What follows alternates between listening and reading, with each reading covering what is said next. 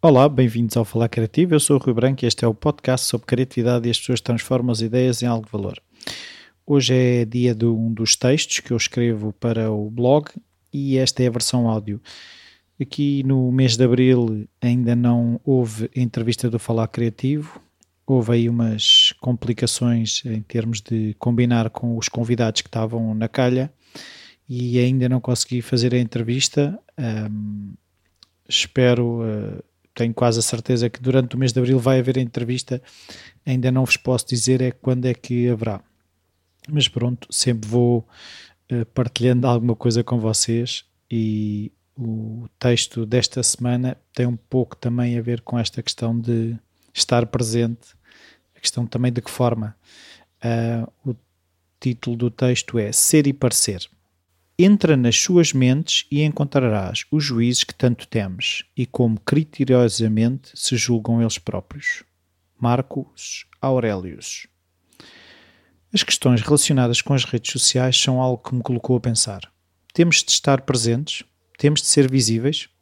Somos menos se não soubermos o último escândalo ou resultado futebolístico?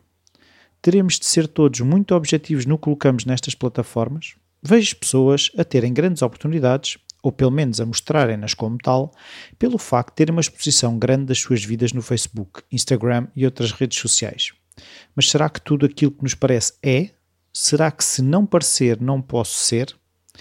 Esta é para mim a grande questão. Se temos de parecer e se não parecermos, não somos. Tenho receio que o futuro só traga oportunidades a quem quer expor-se. Percebo que se não for visível, será mais difícil algo crescer, mas por outro lado vou sabendo de casos de empresas e pessoas que não retiram benefícios de uma presença massiva em tudo o que é rede social. Os seus negócios crescem com a influência de um bom produto. A qualidade do produto ou serviço fala mais alto do que os posts que estas empresas possam fazer. Há casos em que o investimento na comunicação é tão grande que rapidamente se percebe que o tempo gasto no desenvolvimento de estratégias deveria ter sido investido no produto, naquilo que tão bem vendem. Mas na prática, aquilo que as pessoas se convenceram que iam comprar não corresponde ao que levaram para casa. Sei que posso ter um produto fantástico, mas se não mostrar, será muito complicado chegar ao seu público-alvo. E se isso não acontecer, a sustentabilidade fica comprometida e esse produto, por muito bom que seja, não tem futuro. Mas o nosso tempo deve ser gasto mais a fazer ou mais a vender? Encontro-me neste dilema, encontro outras pessoas neste dilema, neste equilíbrio precário de andar aos puxões de um lado para o outro. Acharmos que temos de comunicar, de ser apelativos, de fazer biquinho no Instagram ou partilhar o que andamos a comer, o que andamos a fazer, com quem passamos os nossos dias. Sinto que por vezes a maior parte das pessoas vive numa mentira por achar que deve ser assim ou assado, que se não me mostrar como é feliz, é porque não sou. Se não mostrar como sou competente, é porque não sou. Se não mostrar como produtivo, é porque não sou. Se não mostrar criativo, é porque não sou. Pareço ou sou? Se não parecer, não sou? Assusta-me imaginar um mundo onde nos tornamos aquilo que parecemos, que investimos tanto na fachada que o interior se torna oco. A fragilidade de marcas e pessoas por vezes vem daí de toda a energia ser gasta na aparência, de todo o tempo ser gasto a construir uma persona que não existe, que é apenas real por instantes. Até a casca frágil se encontrar com uma adversidade, uma crítica negativa do produto, da pessoa. E tudo se quebra. Será mesmo necessária tanta exposição? Li um artigo de um dos meus mentores, ainda só o é através daquele que escreve, o Ryan Holiday. Ele falava que as pessoas mais bem-sucedidas são aquelas que nunca ouvimos falar. E nesse artigo ele descreve os malefícios de demasiada exposição e as razões pelas quais essas pessoas se defendem não se mostrando. Início de citação.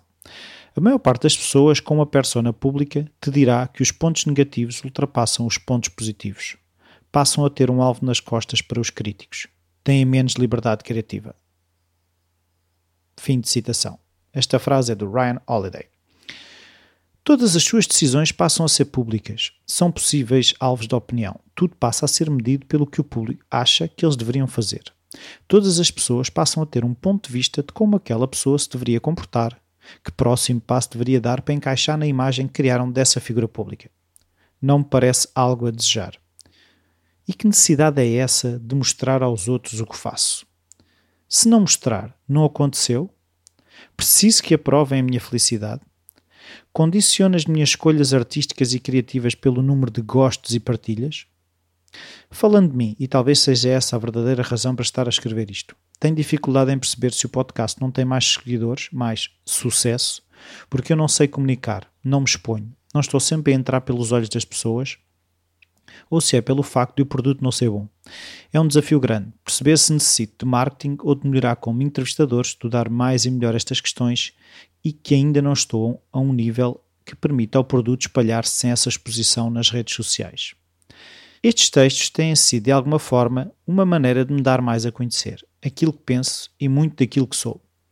Dizia-me a Sónia Fernandes outro dia que as pessoas sabem-te, mas não te conhecem.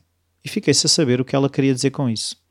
Explicou-me que os seguidores do Falar Criativo sabem que existo, que o podcast existe, mas não me conhecem, não conhecem essa voz que para muitos tornou familiar. Quero ser próximo daqueles que me são próximos, os meus ouvintes, aqueles que fazem parte daquilo que eu espero ser a comunidade Falar Criativo. Sim, esses quero que me conheçam. Com eles quero ser, não quero parecer. Mas é fácil esconder-me atrás destes textos, atrás do microfone que não mostra a cara. Acabo por parecer, mas talvez pareça pouco. De que forma é que eu e tu nos podemos conhecer? Como não tornar a intimidade uma banalidade? É isso que muitas vezes acontece. Mesmo com amigos de longa data, passamos a ver as fotos do que andam a fazer e deixamos de ligar, de estar com eles presencialmente é tudo um tocar de dedo num ecrã. Conheci uma pessoa outro dia, dono de uma grande empresa. Pouca gente sabe quem ele é, mas é para mim uma pessoa de sucesso. Vive uma vida tranquila no Alentejo, cozinha para a família e amigos, vê televisão, lê, continua a trabalhar porque quer, não porque necessite.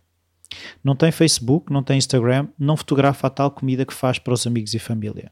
Não parecendo feliz, segundo as regras modernas, é feliz, provavelmente mais feliz do que aquela jovem que faz yoga de calças justas de costas para a câmara para ganhar mais uns seguidores. Cada um deve fazer o que lhe apetecer, mas o mais importante será fazer porque é o que queremos e não entender a exposição como o único meio de conseguir uma base de apoio para fazermos o que gostamos e sentimos ser importante. Acima de tudo, devemos conseguir criar uma comunidade de pessoas que podemos contar e que contam connosco. E se as comunidades são compostas por pessoas que facilmente trocam de comunidade para algo mais brilhante e aparentemente famoso, não são pessoas com quem se possa contar.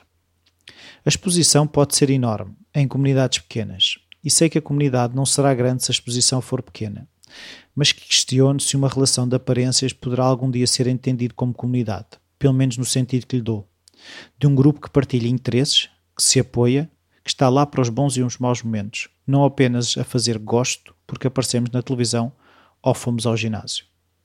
E tu, de que comunidades fazes parte? Sei que pareço um ladrão, mas há muitos que eu conheço que, não parecendo o que são, são aquilo que eu pareço. Esta quadra é do António Aleixo. Espero que tenham gostado. Uh, enviem-me as vossas dúvidas, as vossas inquietações. Vamos tornar mesmo aqui uh, as pessoas que ouvem numa comunidade.